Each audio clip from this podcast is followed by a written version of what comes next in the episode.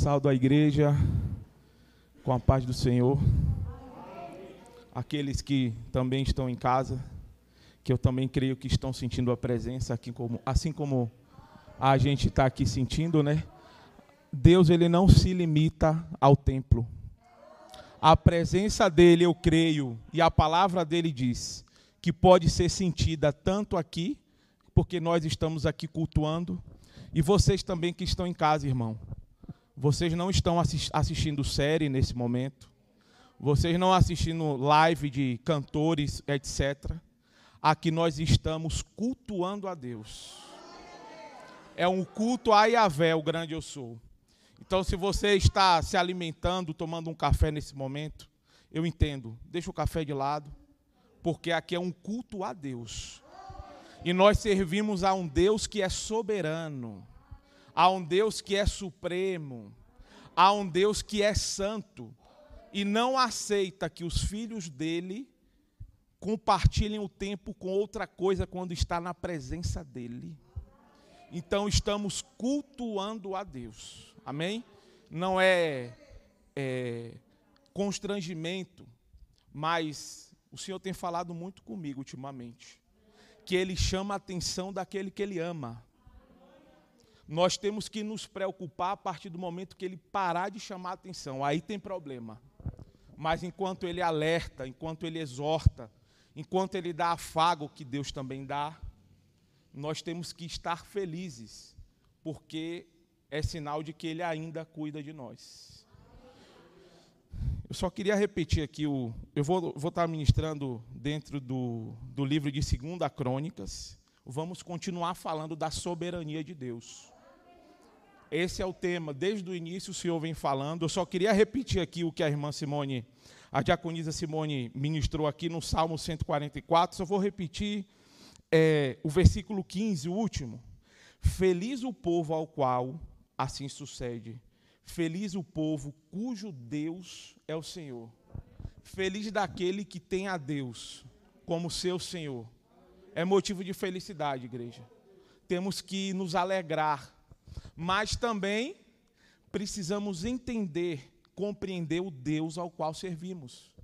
Porque senão, não adianta. Como vamos servir a quem não conhecemos? Amém? O Senhor tem falado muito ultimamente comigo nesse quesito. O povo de Deus precisa resgatar a essência de quem é Deus. Nós conhecemos Jesus Cristo, nós sabemos da existência do Espírito Santo de Deus no meio da igreja, mas também precisamos compreender e reforçar o entendimento, porque nós servimos a um Deus triuno. É um Deus que é Pai, Filho e Espírito. Nós também temos que nos relacionar e conhecer o Pai. O, a mensagem vai ser com base numa história bem conhecida dos irmãos, segunda Crônicas, capítulo 20, dos versículos de 1 a 18. O tema da nossa mensagem hoje é a importância de conhecer o Deus ao qual servimos. A história do rei Josafá, bem conhecida, né? A igreja, alguns já conhecem bem. E vamos falar um pouco desse da palavra e entender o que o Senhor tem para falar conosco essa noite. Amém? E a palavra do Senhor diz assim, 2 Crônicas, capítulo 20, versículos do 1 ao 18. Sucedeu depois disso que os filhos de Moabe e os filhos de Amon, e com ele aos amonitas, vieram para a batalha contra Josafá. Então vieram ali alguns que contaram a Josafá, dizendo: Vem ali uma grande multidão contra ti, da além-mar, neste lado da Síria. E eis que eles estão em Razazon Tamar, que é em Gede. E Josafá temeu e pôs-se a buscar o Senhor e proclamou um jejum em todo Judá. E Judá reuniu-se para pedir socorro ao Senhor. De todas as cidades de Judá, eles vinham buscar o Senhor. E Josafá, Josafá pôs-se em pé na congregação de Judá e Jerusalém, na casa do Senhor, diante do átrio novo, e disse: Ó Senhor Deus, dos nossos pais. Não és tu, Deus, no céu, e não dominas tu sobre todos os reinos dos pagãos, e na tua mão não há força e poder, de modo que não há quem te possa resistir. Não és tu o nosso Deus, que expulsaste, expulsaste os habitantes desta terra de diante do teu povo Israel, e adeste para sempre a semente do teu amigo Abraão, e eles nela habitam, e edificaram nela um santuário para o teu nome, dizendo: Se, quando o mal nos sobrevier, como espada, juízo ou peste ou fome, nós nos pusermos de pé diante desta casa e na tua presença, pois o teu nome está nesta casa, e clamarmos a ti em nossa aflição, então tu ouvirás e nos socorrerás. E agora, eis que os filhos de Amon e Moabe, e os, e os do monte Seir, aos quais tu permitiste que Israel invadisse, quando saíram da terra do Egito, mas desviaram-se deles e não os destruíram, eis que vos digo, como eles nos recompensam, ao virem-nos expulsar da, da, da tua possessão, a qual tu nos destes em herança.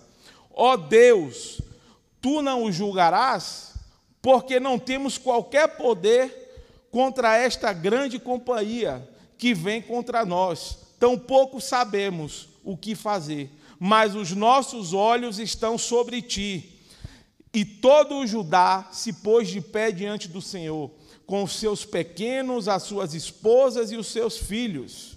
Então veio o Espírito do Senhor no meio da congregação sobre Jaziel, o filho de Zacarias, o filho de Benaía, o filho de Jeiel, o filho de Matanias, um levita dos filhos de Asaf, e ele disse: Ouve, todo Judá, e vós, habitantes de Jerusalém, e tu, rei Josafá, assim diz o Senhor, a vós, não temais, nem vos amedrontais em razão desta grande multidão, porque a batalha não é vossa, mas de Deus.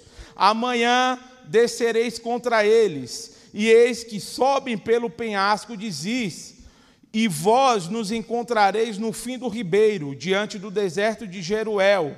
Vós não precisareis lutar nesta batalha. Posicionai-vos, ponde-vos é, parados de pé, e vede a salvação do Senhor convosco, ó Judá e Jerusalém. Não temais, nem estejais desfalecidos. Amanhã sai contra eles, porque o Senhor será convosco e Josafá curvou a sua cabeça com a face para o chão, e todo o Judá e os habitantes de Jerusalém caíram diante do Senhor, adorando o Senhor. Aleluia. Palavra do Senhor, irmãos, podem se assentar. Grandioso é, é o Deus que nós servimos. Desde o início, Deus sempre cuidando do povo. E nós também temos que refletir acerca disso. Porque este livro que nós possuímos e ao qual denominando, denominamos como palavra de Deus, ele não é um best-seller. Ele não é daqueles livros de autoajuda. Nós estamos falando da palavra de Deus. Nós temos que conviver e ter relação com a Bíblia com o propósito que ela exerce na vida do cristão. Ela é a palavra. E assim temos que conviver com isso. E antes de entrar na, na aplicação, vou fazer uma pequena introdução aqui.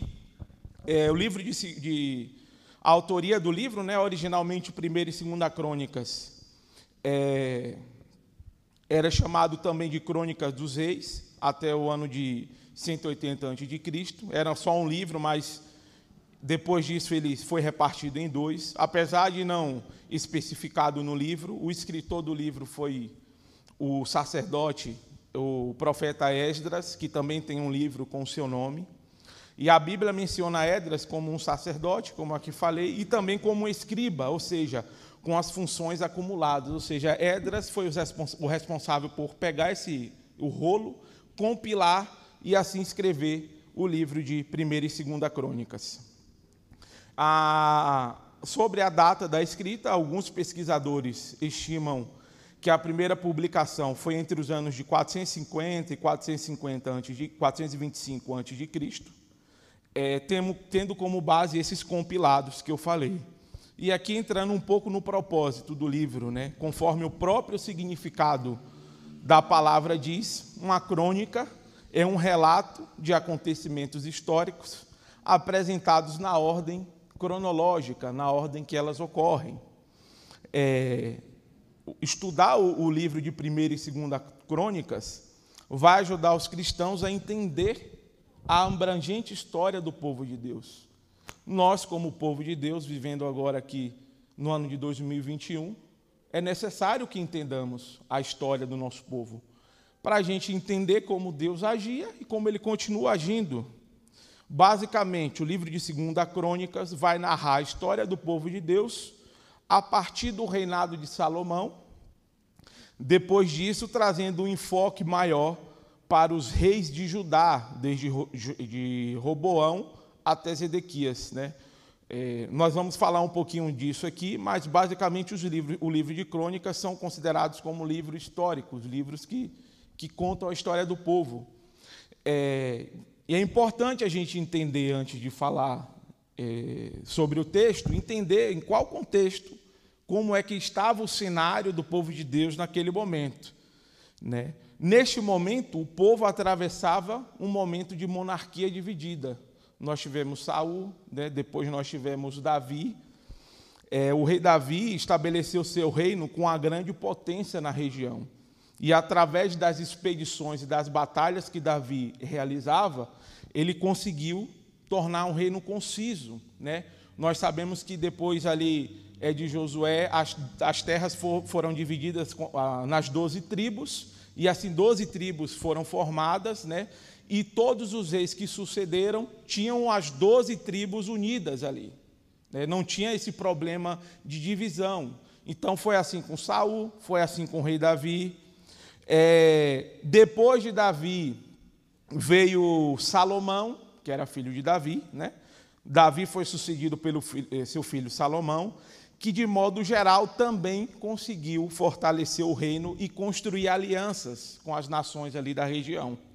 Então, o, o povo de Israel, ele teve um momento ali de paz durante esses três reis, né? entre eles ali, podemos dizer. E o auge das realizações de Salomão, como todos já sabem aqui, foi a construção do templo de Jerusalém. E aí, após a morte de Salomão, é, surgiu uma grande insurreição dentro das doze tribos. Eles passaram não mais se conversar, se entender. Cada um tinha um interesse. E aí aquilo causou um racha dentro das doze tribos. E aí o que, que aconteceu? Dez tribos passaram a ser denominadas como tribos do norte, que, é, que aí Israel era o centro dessas dez tribos, e ficou do outro lado o reino do sul, que Judá, a qual estamos falando aqui. O reino de Judá foi o único que se manteve fiel aos ensinamentos que foram dados através de Deus ao rei Davi. Judá decidiu se manter firme nos ensinamentos do rei Davi. As dez tribos falaram: não, eu não quero isso, isso não serve para mim. Eu vou me apartar, vou seguir o meu caminho, e Judá decidiu ficar nos caminhos do Senhor. E agora, é, até aqui, com esse contexto, chegamos à figura do rei Josafá. Né? Josafá foi o quarto rei de Judá. Ele reinou por 25 anos entre os anos de 872 e 848 a.C. Josafá era filho de Asa. Seu pai o antecedeu no reinado de Judá, ou seja, antes, antes do rei Josafá era o seu próprio pai. E a Bíblia também diz que o seu pai era temente a Deus. Então, ou seja, Josafá, ele tinha uma experiência dentro do lar dele que demonstrava essa servidão a Deus, que demonstrava essa dependência de Deus. E agora, já entrando nos aspectos do texto que a gente leu aqui, segundo a Crônicas 20, do 1 ao 18, é, o reinado de Josafá, comentados nos capítulos 17 ao 21, que é onde vai contar toda a história do seu reinado, eu gostaria de pontuar dois aspectos importantes que conseguimos observar dentro da história do reinado do rei Josafá. E o primeiro aspecto é: nos primeiros anos do seu reinado, Josafá se preocupou em aplicar atividades que renderam fortalecimento militar. Josafá, no começo do seu reinado, ele se concentrou em questões referentes à segurança do seu reino contra possíveis ataques. Josafá se preocupou em preparar. Ele foi às fronteiras, estabeleceu, estabeleceu postos de, de, como eu posso dizer, de observação, ele fortaleceu o exército, ele tratou de fortalecer as defesas ao, ao longo da fronteira do norte, aumentando o número de fortaleza, é, levantando soldados que ficavam de forma permanente nessa área, e com esse fortalecimento das fronteiras, acabou correndo o domínio daquela região. Então, direcionado por Deus no início, né, como naquela época havia sempre grandes batalhas, ele falou: ó, eu vou fortalecer aqui o meu reinado, o meu povo, eu vou cuidar de preparar soldados, de ter um poder bélico adequado, porque se de repente alguém vier nos atacar, como sempre ocorreu, nós vamos estar preparados para a guerra. Então, esse foi o primeiro aspecto que Josafá se preocupou a, o fortalecimento militar do seu reino. O segundo aspecto que Josafá enfocou foi o fortalecimento espiritual. O capítulo 17 vai dizer que Josafá tratou de organizar a casa. Ele falou: do jeito que está, não dá, vamos ter que organizar aqui. Apesar do meu pai, meu antecessor, ser temente a Deus, tem algumas coisas aqui que a gente precisa ajustar e no aspecto espiritual. E nos primeiros anos do seu reinado, uma das primeiras ações que a própria Bíblia vai dizer lá no capítulo 17 é que ele executou com ousadia, a Bíblia vai usar essa palavra, foi com ousadia, foi seguir os caminhos do Senhor, tirando inclusive altares de adoração, que era comum naquela época. Quando o povo de Deus adentrava numa terra, já tinha ali estabelecido outros deuses que aqueles povos lá cultuavam. Então, muitas vezes, o que acabava acontecendo, ah, não, vamos deixar aqui, depois a gente tira, né? E muitas vezes é assim que a gente faz em casa, né? Ah, não, aquilo ali não, não tem problema, não, vai ficando ali, né? Depois a gente vê. Não, não vou fazer isso, não, né? Pode causar isso ou aquilo, magoar. Mas a preocupação de Josafá era eliminar tudo aquilo que desagradava os mandamentos de Deus. Ele falou: aqui não vai ficar vou limpar tudo, não vai ficar nada. Ainda no aspecto espiritual, ele organizou uma comitiva, organizada por alguns soldados e levitas, e falou: ó, vocês vão de cidade em cidade e vão ensinar a lei do Senhor ao povo. Assim como no aspecto militar, no espiritual, a gente vai organizar a casa aqui também. Se tem alguém que porventura não conhece os mandamentos, a gente vai ensinar com todo amor e carinho. Então ele ali estabeleceu essa comitiva e falou: ó, vai e prepara o povo, ensina o povo quem é Deus, quem é o Deus ao qual servimos, de onde vem a nossa história, como ele vem agindo diante do nosso povo. Ele preparou o povo no aspecto espiritual. Além disso, depois da preparação, ele falou: vou nomear alguns juízes. Porque se porventura no meio do caminho alguma coisa titubear, os juízes eles vão lá e vão julgar e vão dar suporte ao povo. Vai falar, ó, oh, isso aqui não está certo. Ele se preocupou com a manutenção da continuidade do conhecimento do povo sobre Deus. E é isso que a igreja tem que se preocupar. Não é só ensinar, vir aqui no domingo e pregar a palavra. A igreja ela tem que se preocupar em todos os aspectos. Porque ninguém vive só com a pregação de domingo. Assim como a igreja tem a responsabilidade, o povo também tem essa responsabilidade. Porque primeiro ele foi ensinou e depois ele delegou a responsabilidade. Olha, agora é com vocês. Eu vou estabelecer os juízes e se porventura alguém sair da linha, a gente vai lá e orienta. Então, esse foi o terceiro, a terceira iniciativa que ele tomou para preparar o povo. Então, com isso, concluímos que Josafá dedicou também para o povo do Reino do Sul que conhecesse a Deus de todas as formas. Ele se preocupou no aspecto militar e no espiritual. Depois de um tempo, ele falou: oh, Meu povo está saudável. Quando eu olho para eles, a gente está fortificado. Se alguém vier nos atacar, está tudo bem. E no aspecto espiritual, o povo está seguindo a Deus, né? Conforme a palavra, conforme o ensinamento, conforme as orientações. E agora, aqui, já entrando no capítulo 20, que foi o que a gente leu, a Bíblia vai dizer que os Amonitas e que os Moabitas estavam vindo em direção a Judá. Vinha ali um povo atacar Judá, com a intenção de guerrear, de tomar aquela terra. E aí, apenas trazendo como uma informação adicional aqui para a igreja, os amonitas e os moabitas eram povos que era descendência de Ló e das suas duas filhas.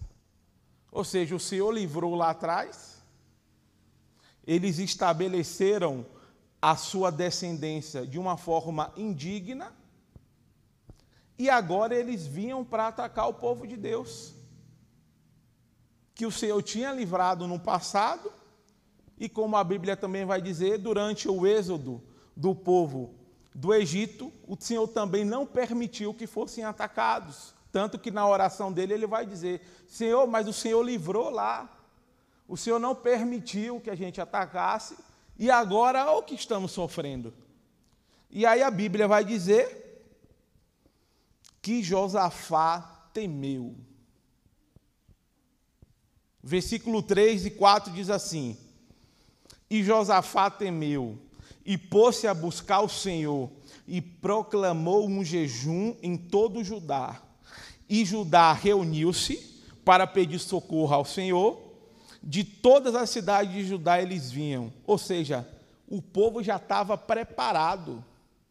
Ele falou: se vier a guerra, a gente cai para dentro. Estamos preparados. Se vier um aspecto espiritual, a gente está preparado. Olha o que aconteceu aqui. Quando ele temeu, que ele se botou no, na presença de Deus, todo mundo veio atrás dele. Porque estava todo mundo na mesma sintonia, entendendo quem é Deus, conhecendo quem, o Deus a qual servia. O texto diz que Josafá temeu, porém, é, não nos de, não dá em detalhes a quantidade desse exército, só falou que ele temeu. Apenas salienta que era uma grande multidão. E aí, Josafá, antes de entrar em desespero, ele buscou a Deus. A Bíblia não vai falar que ele se desesperou a Bíblia vai falar apenas que ele sentiu um temor. Ele falou, viu o exército e falou: Senhor, na verdade ele não viu, ele foi informado, né? Chegou a informação para ele, a gente não sabe como, se estava meio confuso ou não. Ele falou: Senhor, eu, eu acho que a gente não vai dar conta disso aqui, não. A gente está preparado, a gente tem um poder bélico. Eu fui cauteloso, me preparei no aspecto espiritual, me preparei no aspecto militar, mas eu acho que o barco vai afundar aqui. Eu preciso do Senhor. Quando veio o temor, ele não pestanejou. Mesmo tendo um exército bem preparado, fronteiras bem asseguradas, ao ponto de ter condições de receber informação com antecedência, ter um exército bem organizado, mesmo assim, ele não hesitou em recorrer ao Senhor. Ele não correu risco. Ele falou: Aqui não dá. Eu tenho que recorrer ao grande, ao soberano Deus. Eu não consigo fazer nada. O meu exército não consegue fazer nada. Até aqui eu consigo. O Senhor, a partir daqui, é com o Senhor. E é assim que nós, como cristãos, temos que nos comportar diante dos fatos.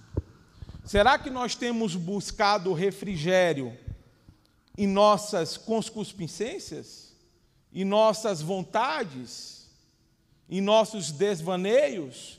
Será que o que tem nos alegrado é o aspecto material? Ou a gente é totalmente dependente de Deus para se submeter a Ele, também no momento de aflição? Como temos nos comportado diante dos momentos de temor? Isso tem nos afligido ou a gente se submete ao Deus soberano ao qual a gente serve? Fica para nossa reflexão. Ficou extrema, extremamente claro que Josafá confiava mais em Deus do que em seus recursos militares. Ele estava mais admirado com o poder e a majestade de Deus do que com a força destrutiva dos seus inimigos. E aí, meditando no texto, o Senhor me levou a refletir. Em que o povo de Deus tem confiado em situações de temor? A quem temos verdadeiramente nos submetidos? Como temos reagido? Será que reagimos como filhos de Deus? Filho do Criador? Filho daquele que guardou a sua palavra para que a gente tivesse o privilégio de hoje estar aqui no ano de 2021, lendo a palavra dele, vendo quem é o Deus ao qual servimos e a grandiosidade do nosso Deus? Será que, te, será que temos nos prostrado diante dele conforme a glória que ele tem? Precisamos entender e reconhecer que Deus é autoridade e soberano em nossas vidas. Não somente entender, mas também agir. A gente precisa agir dessa forma. Temos que sair da inércia. Irmãos, parece que nós vemos aqui, eu não sei da situação de, do que cada um passa, mas nós temos que entender que a nossa reunião, todos os domingos, é para adorar a Deus, é para engrandecer o nome do Senhor. O lugar de pedir é dentro do seu quarto, na sua casa. Tudo bem, Senhor, estou fraco aqui, a gente vem no templo, se reúne, pede as oração do, a oração dos irmãos, mas só que o momento no templo é de adoração a Deus. Quando Josafá se prostrou lá, ele não pediu socorro. Ele reconheceu a soberania de Deus. Em algum momento ele falou: Senhor, vai lá e destrói o povo destrói lá aqueles que estão vindo.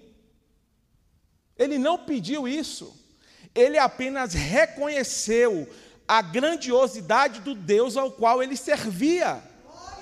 Ele se botou diante de Deus reconhecendo: eu sirvo a um Deus que é grande e soberano. Nós temos que nos colocar na presença de Deus dentro do ambiente de culto dessa forma.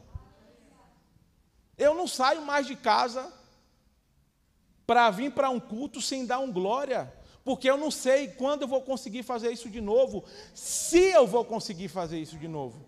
Tudo bem, nossa vida é um constante culto, é, nós temos esse conceito, mas no culto coletivo, ele está vindo aqui também, para receber a minha e a sua adoração.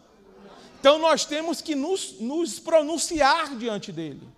Falar, Senhor, o Senhor é grande, o Senhor é soberano, o Senhor é rei, isso que nós fizemos aqui nesta noite. Nós entoamos louvores, nós lemos a palavra dele, nós dissemos, nós proclamamos: Senhor, o Senhor é grande, o Senhor nos salvou. Não teríamos vida se não fosse o teu filho amado Jesus Cristo. Proclamar, igreja, agir, viver Josafá agiu dessa forma. Ele foi até Deus, não pestanejou. Ele falou: Eu reconheço que o Senhor é grande, que sem, sem o Senhor nós não somos nada. Eu não sou nada, Deus, o Senhor é tudo. E é assim que nós cristãos temos que agir. Aleluia! Muitos em nossos dias têm confiado mais em aspectos seculares, em aspectos materiais, e abandonando a dependência de Deus. Josafá não confiou no exército dele, não. Ele que fizesse isso, para ele ver se ele estaria aqui na história. Ele seria mais um reino dizimado, porque ele confiou no aspecto humano. Ele que ousasse a fazer isso diante de Deus, porque Deus tinha preparado aquela situação justamente para ele reconhecer a grandeza de Deus. Temos confiado em empregos, em realizações materiais, Compra de casa tem nos alegrado, compra de carro, apartamento, etc. Daí, quando isso tudo desmorona, aí a vida fica um desastre, aí tudo acaba. A gente tem nos alicerçado em aspectos materiais. Nós temos abandonado o fortalecimento espiritual. E quem vai por esse caminho tem uma grande chance de quebrar a cara. Sendo bem claro, irmãos, nós temos que parar de viver esse tempo que a gente tem que ficar com receio de falar as coisas. Não. Se você se fortificar e se fortalecer em você mesmo, na sua conta bancária, no seu emprego, a chance de você quebrar a cara é muito grande. Temos que nos colocar diante de Deus e reconhecer a grandeza dele. Porque a própria Bíblia vai dizer que qualquer que seja o cenário e o aspecto, dai graças ao Senhor. Ela não fala só, ah, não, quando tiver bênção, vem aqui a ajoelha. Ou quando tiver bênção, não, eu vou viver a vida, vou lá, vou viajar, show de bola. Vai para a igreja, irmão? Que nada, hoje não. Tem que aproveitar, né? Você sabe. Aí quando o parafuso aperta, ô oh, irmã, vamos orar, está difícil. Me ajuda, Deus. Ele é soberano, ele pode ajudar.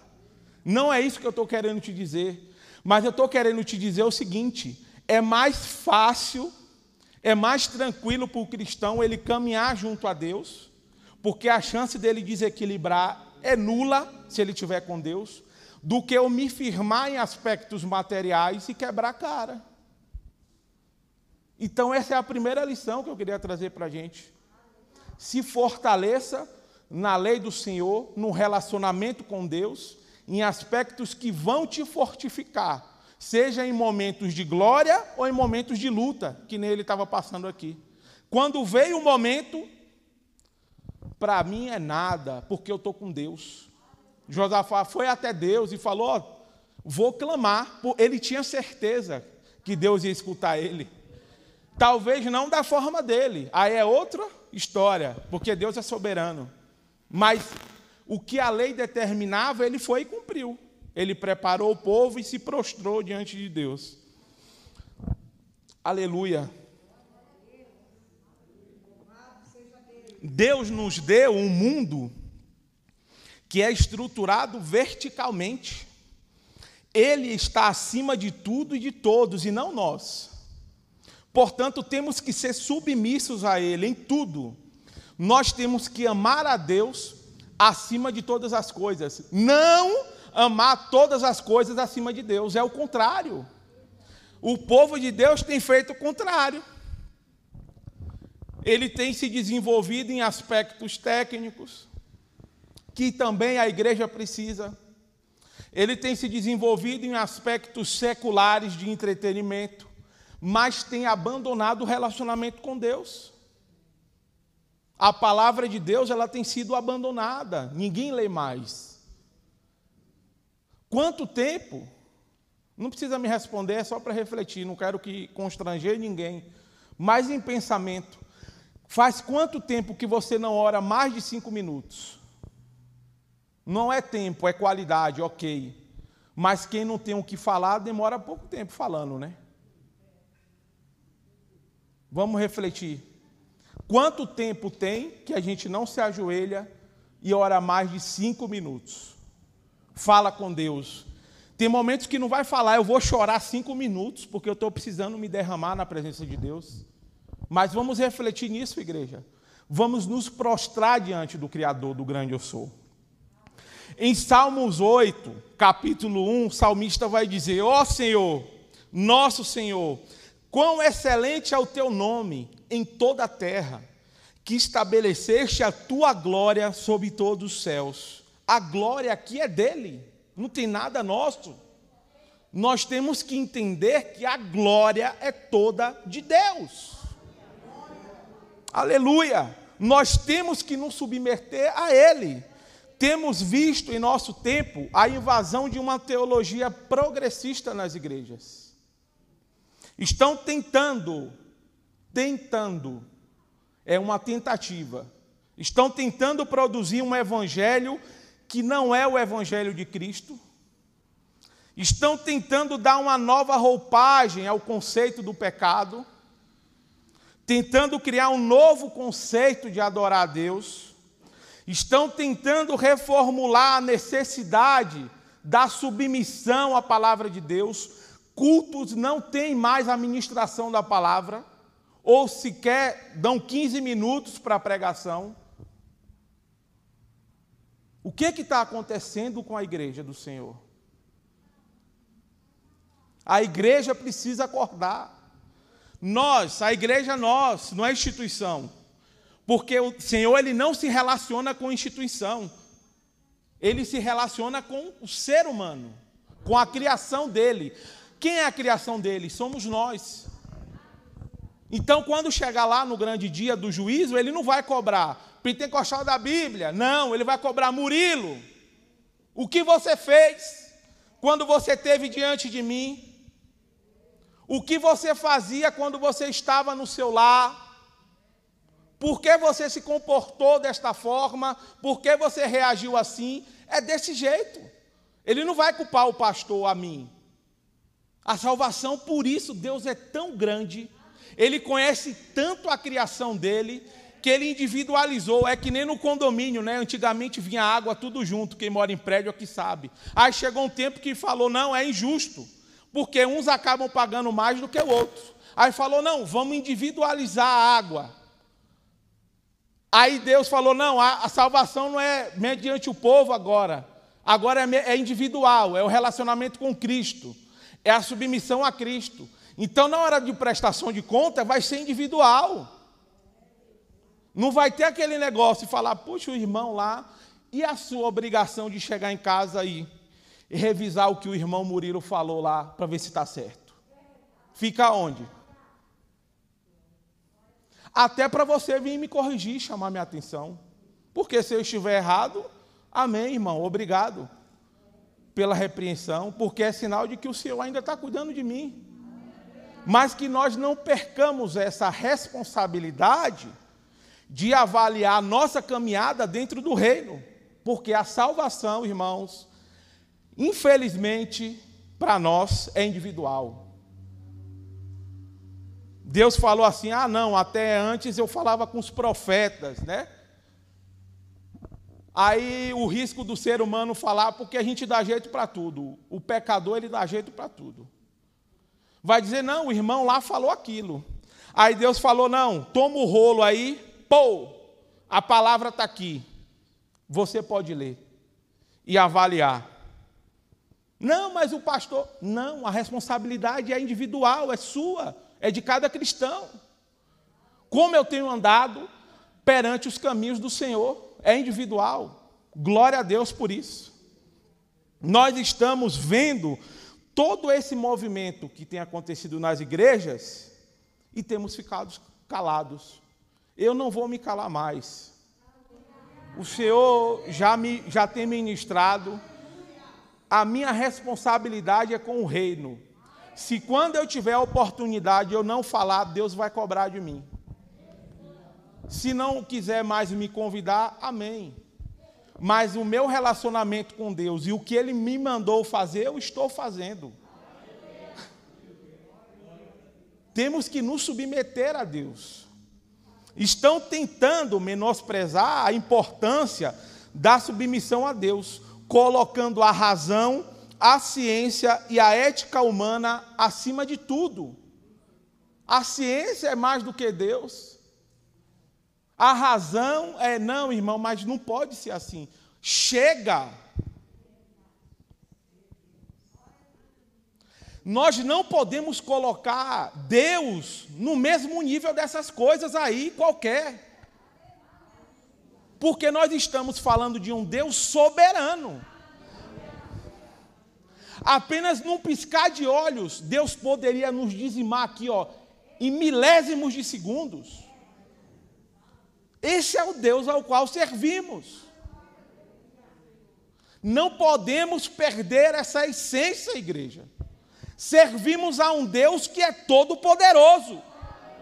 E nós temos que nos colocar diante dele desta forma. Caso contrário, estamos perdendo tempo. Estamos vindo aqui todo domingo para um clubinho, onde a gente se encontra, fala de coisas legais e nada muda. A pessoa entra e sai e continua da mesma forma. Não se relaciona com Deus, não ora não jejua. Temos que mudar, temos que ultrapassar essa fase, deixar isso para trás. Quem quer ficar perdendo tempo com isso, ó, meu irmão, fica aí, vai lá, faz o que você quiser, tá bom. A gente vem aqui no culto da tarde, das três, a tarde da bênção e da glória, pula, sapateia, fala da palavra, glorifica o nome do Senhor. Amém, glória a Deus. Mas não dá mais para a gente viver nessa inércia, onde a gente tem colocado Deus no mesmo patamar do humano. Não pode mais isso. Essas coisas estão entrando em muitos lares cristãos e nada tem sido feito. Povo de Deus, precisamos acordar e batalhar. É tempo de batalhar em oração pela restauração do povo. Vamos orar. Coloquem nesse propósito no, nas suas casas, nas suas orações a restauração do povo de Deus. Eu vou correr aqui, senão não vai dar tempo a gente terminar. E aí, dos versículos de 5 a, 7, a 9, eu não vou ler mais aqui, senão a gente vai ficar sem tempo. Mas entrando agora na oração de Josafá. A forma como Josafá se comporta diante de Deus demonstra o seu conhecimento e submissão da figura do Criador. Quando ele se coloca ali para orar com Deus, meu amigo, você viu ali as palavras que ele usou? Como ele se portou diante de Deus? Ele demonstrou que ele tinha experiência com Deus. Mas não é experiência de chamar Deus de mano, não, como a gente tem visto hoje em dia. Truta. É submissão, a gente está falando de submissão. A gente está falando de servidão a um Deus poderoso. Porque Deus não tem o mesmo nível que a gente, gente. Vamos acordar. Temos que nos submeter a Deus. Servimos a um Deus que se relaciona assim com o seu povo. Mas Ele está lá no alto e a gente está aqui, ó, embaixo. A estrutura do relacionamento com Deus é essa. Servimos a um Deus que ainda é e continuará sendo soberano. Josafá começou a sua poderosa oração reconhecendo o poder do Yahvé sobre o céu e todos os reinos. Os outros povos daquela época, eles serviam a outros deuses.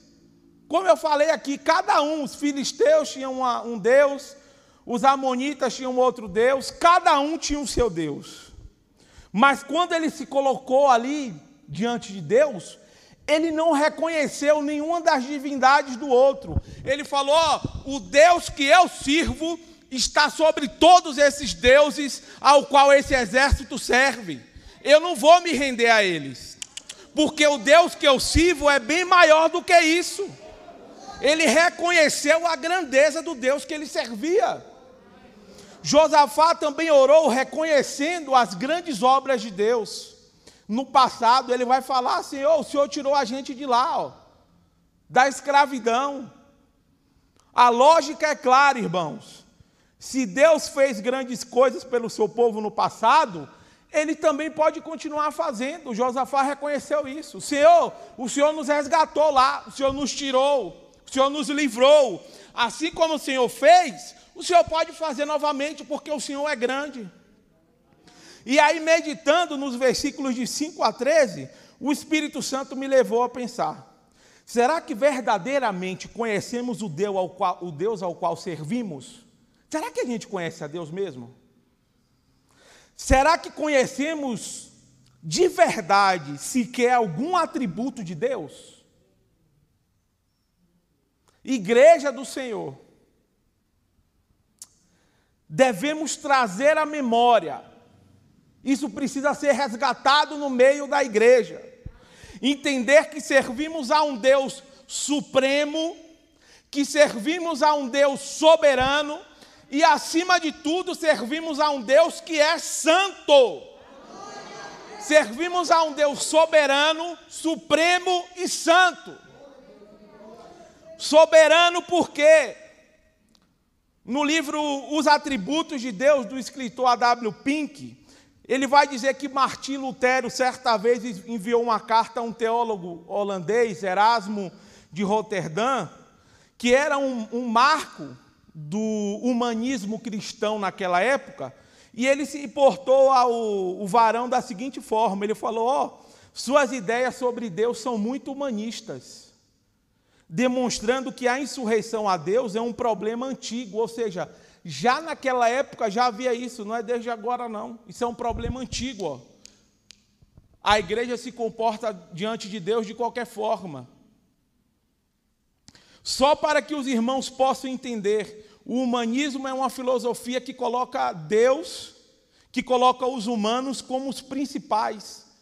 Ele fala assim: ó, o homem é o centro de tudo. Ainda no Antigo Testamento, o próprio Senhor vai questionar Israel em Salmo 50, capítulo, Salmo 50, versículo 21. Estas coisas tem feito e eu me calei. Pensavas que eras como tu? Deus falando ao salmista. Você está achando que eu sou que nem você? Que nem nossa mãe falava, você está achando que eu sou seus parceiros? A gente está achando que Deus é quem? Que aceita qualquer coisa. Que é isso? Temos que acordar, chega. Não dá mais para aceitar isso. Não servimos a um Deus que aceita qualquer coisa, não, irmão. Você pode até querer fazer do seu jeito, mas Deus não vai receber. É a palavra que diz. Nós precisamos entender que servimos a um Deus supremo e não humano. Deus não é humano. Deus, quem é Deus? Deus é Deus e basta. Deus é Deus, que outrora, outrora estávamos no lamaçal, e Ele falou: Vem cá, filho, ó, vou te resgatar. Esse é esse Deus, e isso basta. Isso basta. Temos que entender que Ele é o oleiro. Quem é o oleiro é ele. Quem é o vaso? Quem é o vaso? Deus é o vaso. Estamos tentando, porque é o que eu estou falando aqui, é uma tentativa. É apenas uma tentativa. E eu creio que aqueles que estão firmes no Senhor vão permanecer nele. Servimos a um Deus que é soberano. Ele, o A.W. Pink ele vai dizer, ó, vou correr aqui para dar tempo de acabar. Mas ele vai dizer que podemos definir a soberania de Deus como um exercício da sua própria supremacia. O sentido da soberania divina é que Deus é Deus e pronto. Deus é soberano e pronto.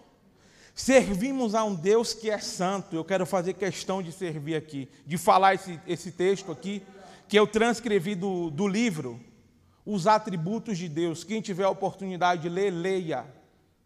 Para que a gente possa conhecer Deus cada vez mais. O escritor vai dizer assim: ó, quem te, é, quem te, quem te não temerá, ó Senhor, e não ma magnificará o teu nome, porque só tu és santo. Apocalipse 15, 4. Somente Ele é independente, infinita e imutavelmente santo Muitas vezes, muitas vezes ele é intitulado o santo nas Escrituras. Sim, porque se acha nele a soma total de todas as excelências morais. Ele é pureza absoluta, que nem mesmo a sombra do pecado mancha. Deus é luz, 1 João 1,5. A santidade é a excelência propriamente dita da natureza divina. O grande Deus é glorificado em santidade, Êxodo 15, 11. Daí lemos em Abacuque 1,15. Olha o que vai dizer em Abacuque. Tu és tão puro de olhos que não podes ver o mal e a vexação não podes contemplar. Deus é tão santo que ele nem contempla, porque não, não é possível. A glória dele, a santidade dele é tanta. Irmãos, vamos ser sinceros. Se o pecado fosse algo razoável, você acha que ele ia pegar o filho dele e mandar para morrer por nós? Se o pecado não fosse tão sério, ele fala: Ó, oh, estou dando tempo. Já tem três mil anos que o povo saiu, tirei, levantei profeta, falei, não tem jeito. O povo não se conserta. Aí ele fala: ah, vou botar Jesus lá, meu filho. Talvez se fôssemos nós, não, meu filho, não, eu vou botar lá, porque eu tenho amor e zelo pelo meu povo. Eu preciso resgatar o meu povo. E aí, concluindo, tinha mais coisa aqui, mas vamos finalizar. A minha mensagem foi pregada. De acordo com a fala do Todo-Poderoso, a gente já indo para o final lá, quando Deus vai falar com Josafá, Deus vai dizer que, que ele não se preocupasse, que ele podia entrar na batalha, que ele não precisaria lutar, porque ele tinha ouvido a oração do teu servo.